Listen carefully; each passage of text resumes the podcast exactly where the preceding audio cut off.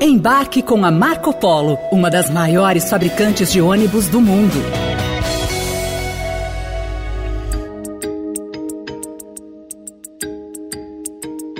Morando nos Estados Unidos desde o fim de seu mandato, o ex-presidente Jair Bolsonaro já disse estar se preparando para voltar ao Brasil. Todos nós temos uma missão aqui na Terra. A minha missão ainda não acabou. Então, eu também quero retornar ao Brasil. Pretendo retornar ao Brasil nas próximas semanas.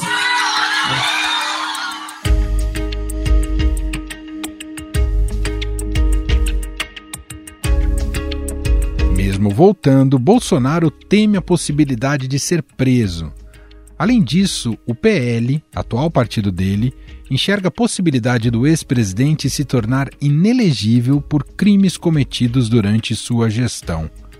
O manual clássico da política já diz: não existe vácuo de poder.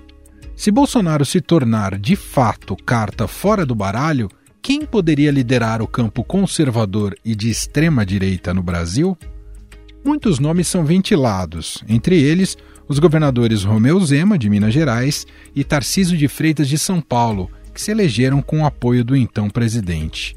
O problema é que esses dois nomes são vistos como muito moderados pelas alas mais radicais do bolsonarismo. Por isso, o presidente do PL, Valdemar Costa Neto, tem ido atrás de um nome que seja de agrado de todos, das alas mais moderadas às mais extremistas. Quero dizer também que se existe alguém, por algum motivo, que teve alguma decepção, mágoa ou frustração, eu quero dizer a vocês: gente, Jair Messias Bolsonaro tem crédito, tem o nosso apoio, tem um significado incrível para o nosso país e vai continuar tendo. Por muito tempo se acreditou que o legado de Jair Bolsonaro poderia ser levado adiante por um dos filhos dele. Mas atualmente, o nome mais forte é de outro membro da família. Trata-se da ex-primeira-dama Michele Bolsonaro. Muitos cristãos não estão enxergando. Não olhe para o meu marido.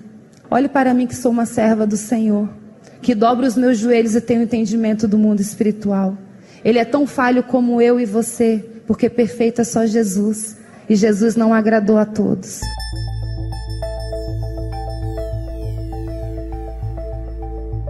Em entrevista à CNN, Valdemar Costa Neto afirmou que Michele será uma opção do partido caso Jair Bolsonaro não seja candidato à presidência em 2026. O Bolsonaro, presta bem atenção no que eu vou te dizer agora. Se não for candidato, nós temos também a Michele. A Michele se revelou no lançamento do Bolsonaro lá no Maracanã, ela se revelou. Foi uma surpresa para todos nós. Michele voltou ao Brasil antes do marido e nessa volta já começou logo a se envolver nas negociações políticas. No fim de janeiro, a ex-primeira-dama participou do jantar de boas-vindas oferecido por Valdemar Costa Neto aos novos parlamentares do PL. O ato foi também um evento de apoio ao senador Rogério Marinho, que, na época, concorria à presidência do Congresso.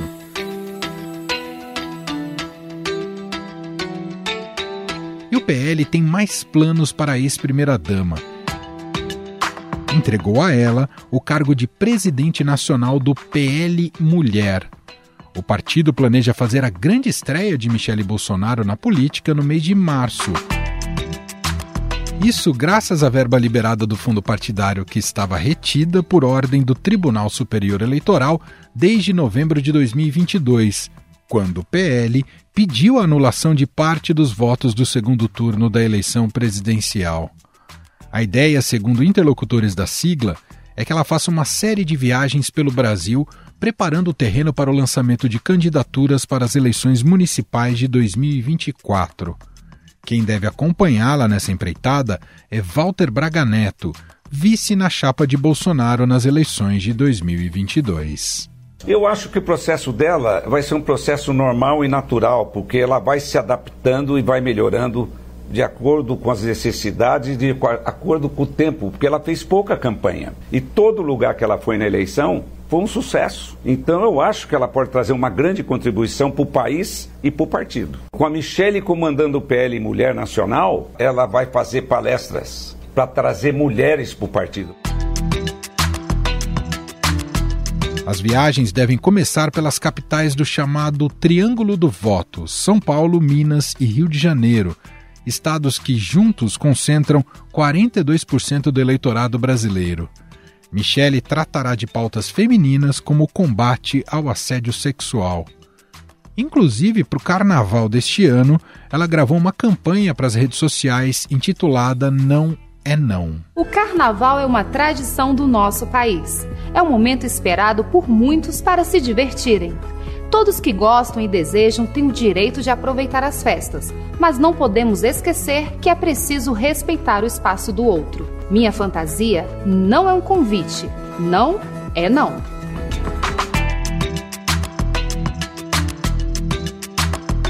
Partido também tem planos de que Michele receba media training para que ela se comunique melhor em público, além de suporte de técnicos sobre política e economia.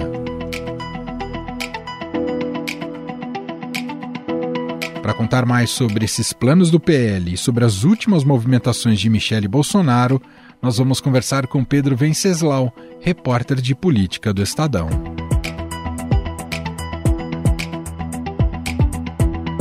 Olá, Pedro, tudo bem? Olá, Emanuel, saudações a todos. Bom, Pedro, queria te ouvir um pouco mais. Você fez essa apuração sobre como Michele Bolsonaro, ex-primeira-dama, vai atuar politicamente a partir de agora. Ela teve um papel importante ali nas eleições de 2022, né? Foi um, um braço eleitoral com muita representatividade, né? Ajudou muito o presidente Jair Bolsonaro, especialmente com o público evangélico, mas aparentemente não ficou só restrito a isso. Parece que tem futuro político para Michele Bolsonaro. É isso, Pedro? Exatamente. O presidente do partido, Valdemar Costa Neto, ele está já de olho nas eleições municipais, antes de mais nada, de 2024, pensando, claro, a longo prazo em 2026. E o seu principal objetivo, sua estratégia nesse momento é toda voltada para tentar, de alguma maneira, preservar o recall eleitoral do Jair Bolsonaro. É um recall que já está sendo disputado por vários atores políticos do campo da direita, e como o presidente Bolsonaro está no exílio voluntário, que já tem data para acabar, segundo ele disse ao Washington Post, mas não vem dando sinais de, que pretende voltar ao Brasil, e também principalmente diante da possibilidade cada vez maior dele ficar inelegível, então o PL resolveu investir politicamente na Michelle Bolsonaro. Ela voltou antes dos Estados Unidos sozinha e já começou a atuar politicamente no partido. Ela estava no jantar do PL de apoio à candidatura do Rogério Marinho, ligou para o ex-presidente ali no Viva Voz, colocou ele para falar com todo mundo. E o partido quer que a Michele cumpra um papel de porta-bandeira da agenda da direita conservadora. Ela vai ter um cargo formal na direção na executiva nacional do PL, que vai ser a presidente do PL Mulher. É um braço do partido que nunca foi muito importante, que até existe no, no, estatuto, mas nunca foi representativo dentro do PL. O PL não é um partido, digamos, que tem uma, um histórico de lutar pela causa das mulheres ou, ou um partido feminista. Mas a Michelle vai ocupar esse cargo e para isso ela vai receber um salário de um deputado federal, que é 33 mil reais. E vai ter lá também um espaço para despachar no bunker do PL em Brasília aonde está o Braga Neto, que também vai ter um cargo no executivo, mas também remunerado também com o seu gabinete. Com isso vai ter esse triunvirato ali. O Bolsonaro, quando voltar, também vai ter o seu espaço lá. Existe uma expectativa de que ele receba um salário também do partido. E tem uma viagem, né? uma road trip. Ah, é importante se dizer isso. É. Quer dizer, então, não só ela ganha um cargo com representatividade e com institucionalidade dentro do PL, mas ela já vai para agendas, não vou dizer de campanha, mas agendas políticas né, com visibilidade, Pedro. A ideia é que a Michelle faça uma turnê pelo Brasil, nas cidades médias e grandes, onde o PL tem projetos de lançar candidaturas. O PL agora quer ganhar o maior número de prefeituras, como qualquer partido. Então eles vão fazer um tour pelas cidades mais conservadoras, onde Bolsonaro teve uma, uma votação boa, centro-oeste, vão ali para Goiânia, Minas, Minas Gerais e tal. E o Braga Neto vai fazer uma agendas não junto com a Michelle, eles vão se dividir, cada um vai para um lado. O sonho de consumo do Valdemar é que o próprio Bolsonaro também faça sua, essa road trip, viagem pelo Brasil, pregando a bandeira do partido, né? Mas Bolsonaro está meio que incomunicável, não tem conversado direito, não responde mensagem para os seus interlocutores do partido, então ninguém sabe o que está se passando na cabeça dele e qual é o projeto realmente dele para 2023. O PL jogou esse balão de ensaio, colocou ali, espalhou essa notícia para ver como é que o mercado político reagiria a ela. E a própria Michelle foi pega de surpresa, inicialmente descartou. Depois começou, o PL começou a falar assim em conversas reservadas que ela podia ser tanto candidata a presidente, caso o Bolsonaro perca os direitos políticos, como candidata a governadora do Distrito Federal. Distrito Federal que elegeu a Damares. O Distrito Federal elegeu a Damares porque ele não elegeria a Michele, né? O fato é que o PL tem sim projetos para Michele, isso vai ter que combinar com os russos, né? Como diziam a metáfora futebolística, mas tem sim. E mais nesse primeiro momento, no curto prazo, no médio prazo, eles querem a Michele puxando voto para a prefeitura e elegendo prefeitos do PL. Eles estão falando em lançar candidato aqui à revelia do Tarcísio, o bolsonarismo, né? Porque o Tarcísio está cada vez mais se afastando do bolsonarismo e adotando uma agenda própria. O Ricardo Salles se apresentou para ser o candidato do bolsonarismo, foi lá conversar e tal. E claro que a Michelle vai ser essa ponta de lança.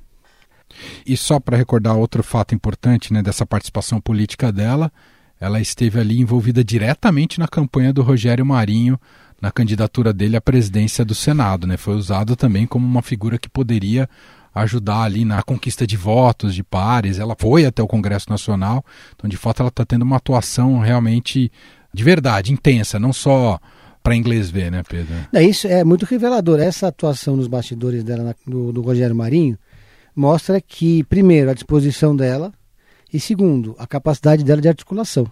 Quer dizer, além de ser uma figura que se sai bem em frente às câmeras ou no púlpito, ela também tem capacidade de articulação. Então ela vai se revelando uma liderança. E como eu disse, o Bolsonaro tem sérias limitações de toda a ordem. Então a Michelle com certeza tem tudo para se destacar muito mais que ele. Ele vai ter que passar quatro anos se explicando na justiça, talvez metade desses quatro anos ele passe preso. Ela não, ela vai estar aqui livre, leve e solta, talvez carregando ali a bandeira do bolsonarismo. Ela fez uma disputa também com a Janja, a primeira-dama atual, né? Você vê na Janja perfil político também? Ela tem articulado também bastante nos bastidores, né, Pedro?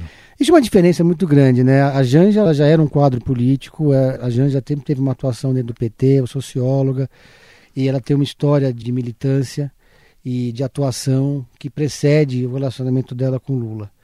E quando ela casa com Lula, é claro que ela passa a ocupar um espaço que incomoda muita gente e causa muitas reações machistas, né? A Michelle era uma primeira dama que atuava à sombra do Bolsonaro, embora tivesse um papel que era cumprir uma determinada agenda para o Bolsonaro. A Janja não, ela tem uma agenda própria. E isso incomoda muita gente. Mas agora, com certeza, é também é um baita quadro. São duas mulheres politicamente articuladas e hábeis e também duas mulheres muito carismáticas. É, a gente sabe que está muito distante a eleição de 2026, muito distante, tem muita coisa para acontecer. Seria quase um exagero, né, fazer qualquer projeção, mas são dois players que não podemos descartar daqui até 2026, né, Pedro? As duas primeiras damas. É, sem dúvida. Imagino, né, não tem bola de cristal que o Lula vai disputar a reeleição. Então eu não vejo um projeto de poder para a Janja Agora. Agora, nem daqui a quatro anos, né? Eu acho que para o futuro. A Janja é jovem, ela tem muito tempo pela frente, com certeza ela vai ter um espaço político. Que, aliás, é limitado por ser primeira-dama, né? Então ela não pode ocupar certo determinados espaços. Agora, dentro do próprio PT, tem muita gente incomodada com os espaços que ela já ocupa, com a influência que ela tem. Então é um debate que se tem instalado dentro do partido. Agora, a Janja com certeza vai despontar para a política em algum momento. Perfeito. Pedro Venceslau, repórter de política do Estadão. Obrigado, viu, Pedro? Eu que agradeço. Um saudações a todos.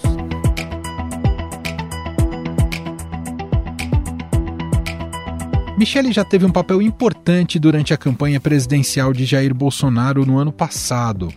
Com a baixa aprovação do ex-presidente entre as mulheres, ela ficou encarregada de melhorar a imagem do marido. Com a ajuda do povo, com a ajuda do nosso bom Deus, o nosso Brasil vai sair vitorioso. É sim uma campanha muito simbólica, uma campanha onde o povo brasileiro vai ser liberto da mentira e do engano, em nome de Jesus.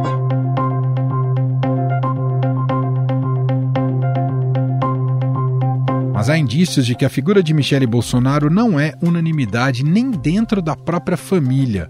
A relação de Michele com os filhos de Bolsonaro não é amistosa e pode representar uma oposição à candidatura. Carlos e Jair Renan, os filhos 02 e 04, são o maior foco de resistência. E o nome de Michele também está envolvido em outras controvérsias.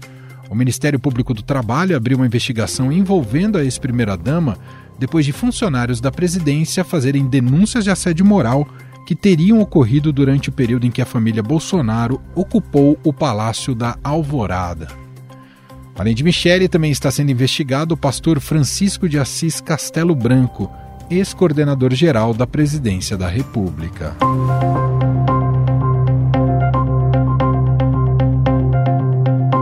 Para analisar o capital político de Michele Bolsonaro e a viabilidade do nome da ex-primeira-dama para o futuro do bolsonarismo, convidamos aqui para uma conversa a doutora em ciência política pela USP e pesquisadora do SEBRAP, Camila Rocha.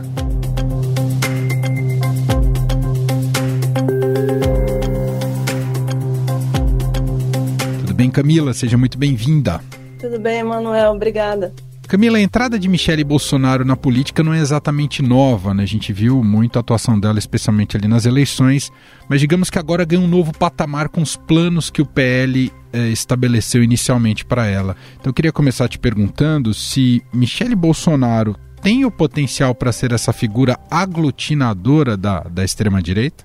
Olha, ela tem um potencial bastante importante, sim, Emanuel, porque é, é, o seguinte: as pessoas às vezes não dão a devida, enfim, não consideram a devida relevância né, das mulheres para o campo conservador.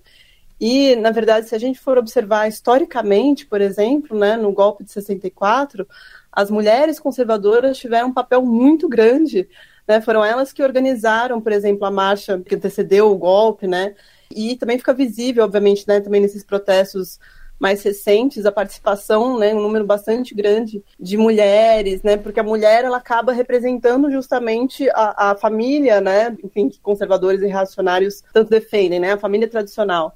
Então, com certeza, a Michelle tem um papel muito importante nesse sentido. O principal ativo político dela, ou entre os ativos políticos, está a sua conexão com o público evangélico, Camila? Esse é um dos ativos dela, mas não é o único, né? Eu acho que o fato justamente dela ser mulher, né, e não só de ser mulher, mas de ser uma mulher é, jovem, que as pessoas consideram né, uma mulher, é, enfim, bonita. Para muitas mulheres, uma mulher que seria um modelar, no, no sentido de, de, representar todos esses valores né, que o bolsonarismo defende, vai para além do público evangélico né, conservador, então abrange outras pessoas que se reconhecem né, na Michelle. Uhum. É, e eu pergunto até especificamente dos evangélicos, porque se a gente pegar histórico recente da política brasileira, a gente vai perceber que candidatos tentam se apropriar e se aproximar do público evangélico, claramente com interesses eleitorais, mas não são autênticos nessa conexão. E acho que ela, essa chave é um, é um pouco diferente, não é? Com certeza, eu concordo com você. Eu acho que ela é sim percebida como uma pessoa autêntica, né? Nesse sentido, do ponto de vista é, religioso das crenças dela. E isso é muito potente né? Porque a crença religiosa, ela faz com que ela mobiliza, né, corações e mentes de uma forma muito mais importante simplesmente do que argumentos de tipo racional, né? Então, é, eu acho que a, a Michelle realmente tem um potencial bastante, bastante grande, sim, de, de, se tornar uma liderança importante, inclusive pensando até, assim, tem várias lideranças femininas conservadoras que são, né, famosas e, e eu acho que até para eles também, num certo sentido, é, é importante ter lideranças femininas é, de destaque para tirar também esse estigma de tipo, ah, né, o Bolsonaro é machista, o Bolsonaro é misógino, né? Aí fala, não, tá vendo? A gente valoriza as mulheres, né? A gente coloca as mulheres em destaque, etc. Como é que você vê, então, justamente essa relação com o presidente Jair Bolsonaro, com tudo que ele está enfrentando nesse momento? Ele mais atrapalha ou contribui nesse início de trajetória política dela? Olha, eu acho que por enquanto ele vai atrapalhar se ele ficar se manifestando muito, né? Eu acho que se ele se mantiver mais afastado dos holofotes, né, menos, assim, intervir menos, vai ser melhor para ela, porque aí ela vai conseguir ter um controle melhor da narrativa que ela quer fazer, né, enfim, que ela quer transmitir. Uhum. Bom, até que ela disse que não quer disputar cargos eletivos, mas isso faz dar esse tipo de declaração é natural no, no jogo político. Mas os movimentos que a gente tem visto até aqui, é claro que a gente pode presumir a um projeto político, mesmo que esteja ainda a fase de experimentação, o PL deve ter, tem projetos políticos para ela que, que a colocam nessa, nessa possibilidade dessa rota, não é, Camila? Certamente. Eu acho que, claro que agora eles, né, como você disse, eles ficam numa fase de testes, né? Então eles jogam o nome para ver como que é bem recebido, né? Como, como as pessoas se comportam. Mas com certeza ela tem um, potencial importante. Aí acho que é, agora é uma questão de cálculos, né? Onde que, que ela desempenharia melhor, qual posição que seria melhor para ela né, iniciar essa carreira. Mas com certeza tem muito potencial.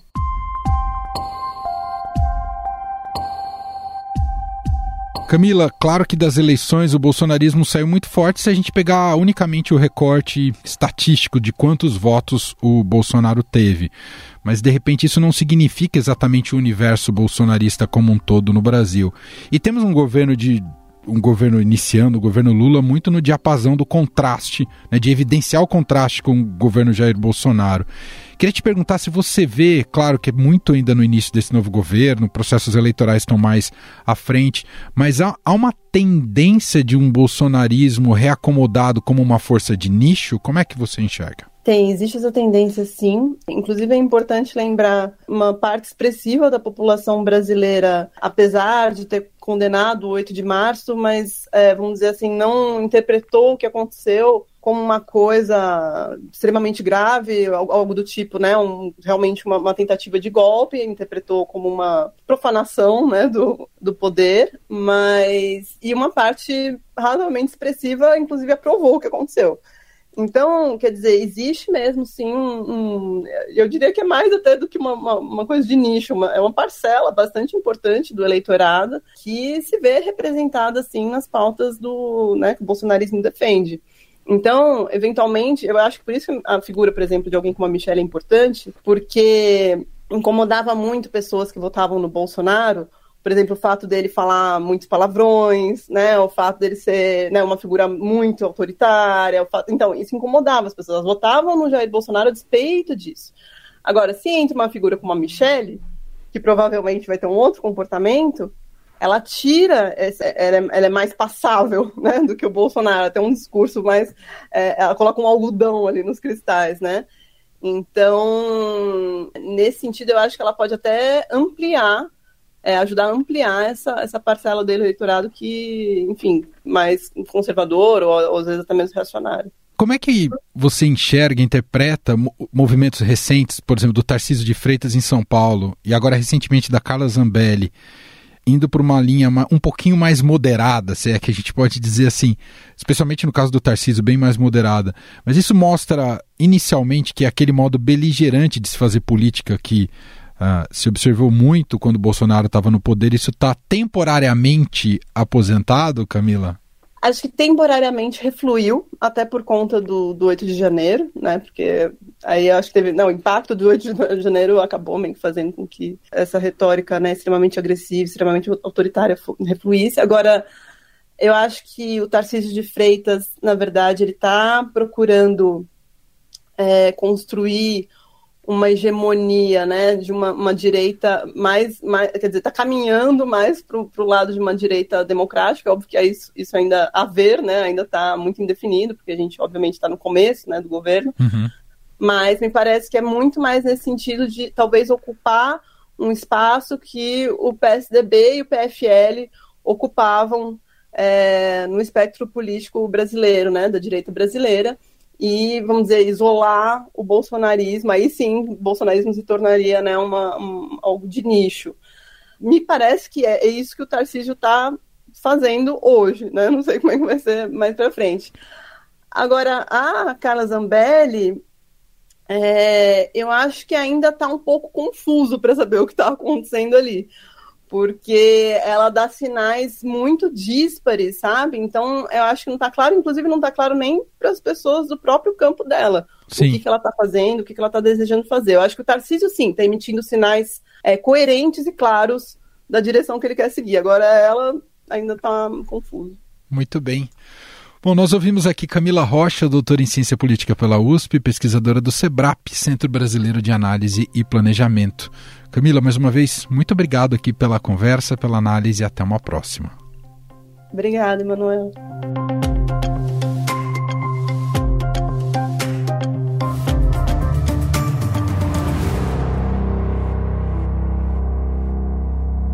Estadão Notícias.